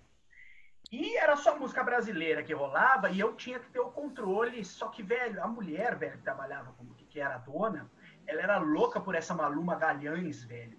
Bicho. Malu Magalhães, Magalhães em forma de música pra mim é tipo o bagulho quando eu vejo um quadro do, do Roberto Brito. Romero Brito. Eu vontade Romero de gritar quando eu escuto Romero Brito. dela, é Romero Brito, isso. Eu tenho vontade de escutar. Quando eu, tenho, quando eu vejo o quadro e escuto a música, eu tenho vontade de vomitar, velho. E, ma- mano, e- essa porra da música da motoca aqui, velho, fazia muitos anos que eu não vi uma coisa tão desagradável. Tão. Ah, Porra, não, sim. Puta, velho. Não.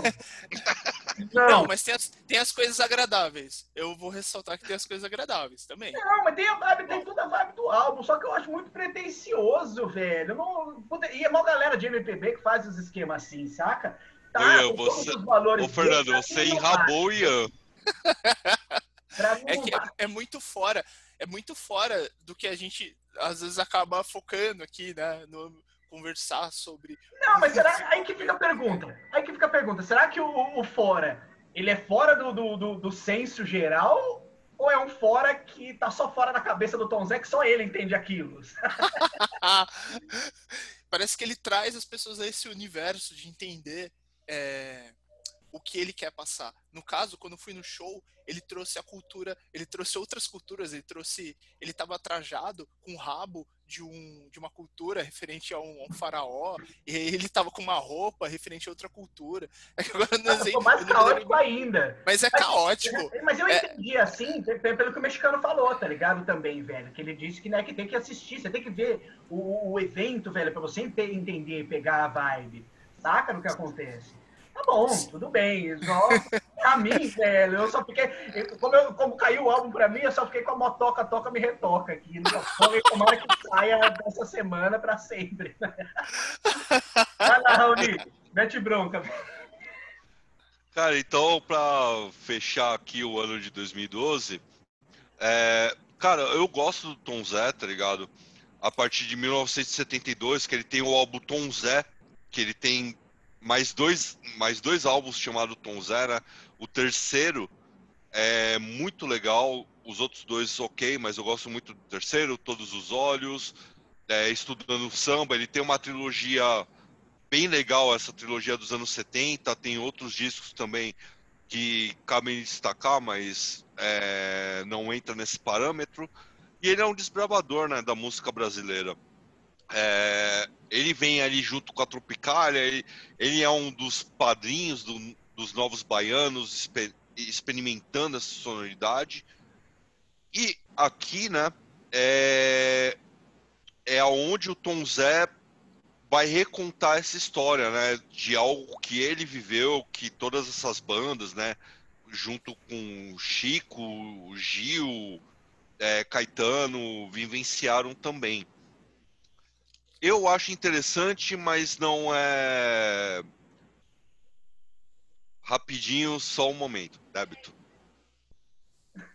Chegou. É a cerveja que chegou e tô me enchendo o saco. É débito, é débito. Passa É lá, débito. Fala a senha aí, É mano. débito. Fala a senha aí, bicho. Não, pra vocês não posso. Fala assim, é o Brasil inteiro, não tem problema. Mas então, aqui ele, ele vem trazer essas histórias e traz uma sonoridade interessante, uma sonoridade tipicamente brasileira. Então, no que o Round Table está fundado, ou, ou dos álbuns que a gente estava argumentando até então, é, fica já bem fora, apesar de ter uma guitarrinha, ter algumas coisas, né? Mas ao mesmo tempo é um disco interessante, tá ligado? Se a pessoa tiver mais aberta a isso. A própria música da Motoca, Toca, Toca, é legal porque ela traz essa vibe meio de marchinha, de banda, do Chico Buarque, tá ligado? É, mistura bastante com samba, os elementos típicos do Nordeste. Ahn, Cara, é um álbum que, como vocês colocaram, o Fernando colocou, o mexicano colocou, precisa de uma interpretação, talvez ver ao vivo, e eu até hoje nunca vi o Tom Zé ao vivo, é, seria fundamental, seria essencial para isso, né? É, não sei se eu gostei ou desgostei. É um disco que eu ainda estou digerindo, mas eu admiro, admiro principalmente é, pela, pela gama musical, né, pela riqueza musical que ele, que ele traz nesse play, é, uma- algumas tiradas bem interessantes, apesar de ser algo antigo, ele traz algumas coisas atuais, mas é aquele tipo de disco mais complicado, tá ligado? Teria um tempo a mais pra digerir, é diferente do Davin, né, que tem que digerir, do Kong, do Aizen, mas esse daqui traz muitos elementos. Então, é algo legal, mas algo que precisa precisa de mais cultura da minha parte. Legal, galera. Puta, demais, mano. Terminamos nosso vídeo aí agora. Fernando, bicho, vou agradecer demais aí sua participação. Espero que você tenha se divertido. Valeu, Fernando! Muito, muito obrigado. Aê! Eu adoro esse programa, vou continuar acompanhando. As Continue, ideias eu são só no começo. fantásticas. As ideias são fantásticas, cara. Vocês estão de parabéns. Eu sou fã aí. Valeu, mano. E Então vamos lá, galera. obrigado. Olha o sorteio, olha o sorteio! Vamos pro próximo. Vai lá, aí. peão da casa própria, caralho! Vamos lá. Eu. Ó, tô vendo não, hein? Não, peraí, tem que ver pra abrir. Cadê, ó? Ó, mas eu tô olhando nada. Tá bom? Mistura com a mão, mistura É, com a ia mão, aqui. pra não vir 2013. Vai vir em 2013. tá bom? velho. Não, amigo, eu vou dar o seu cu. E venha 2112, né? Aí é bom, hein? Puta que pariu. Não foi 2013, mas ó. 2009. 2009. Certo. Tá bom, né? Maravilha. Dá, dá Tá mudar bom. um pouco. Mais ou menos, estão muito moderninho ainda. Estamos modernos, estamos muito modernos. É, mas é bom, quero, quero ver quando vai sair 8.6 até 9.4 aí, mano. Aí que é a Vou, vibe do vou povo. trazer o Aí você vai chorar Panic menos do Disco. que agora, né? Depende do que você. Depende, velho. Também tem coisa ruim dessa época, viu? Mas enfim, vamos lá, 2009, Tem, velho. tem. Estamos no próximo vídeo. Valeu, galera, todo mundo aí que assistiu. E vamos agora, sabadão. Maravilha. Vamos todo mundo beber. Já tá todo mundo meio bêbado aqui, na verdade, então vamos beber mais. Heavy Metal Brothers. Fernando, mais uma vez, valeu. Raoni, mexicano, meus Obrigado. irmãos, um abraço. É nóis. vocês. Até Abraço. a próxima. Falou!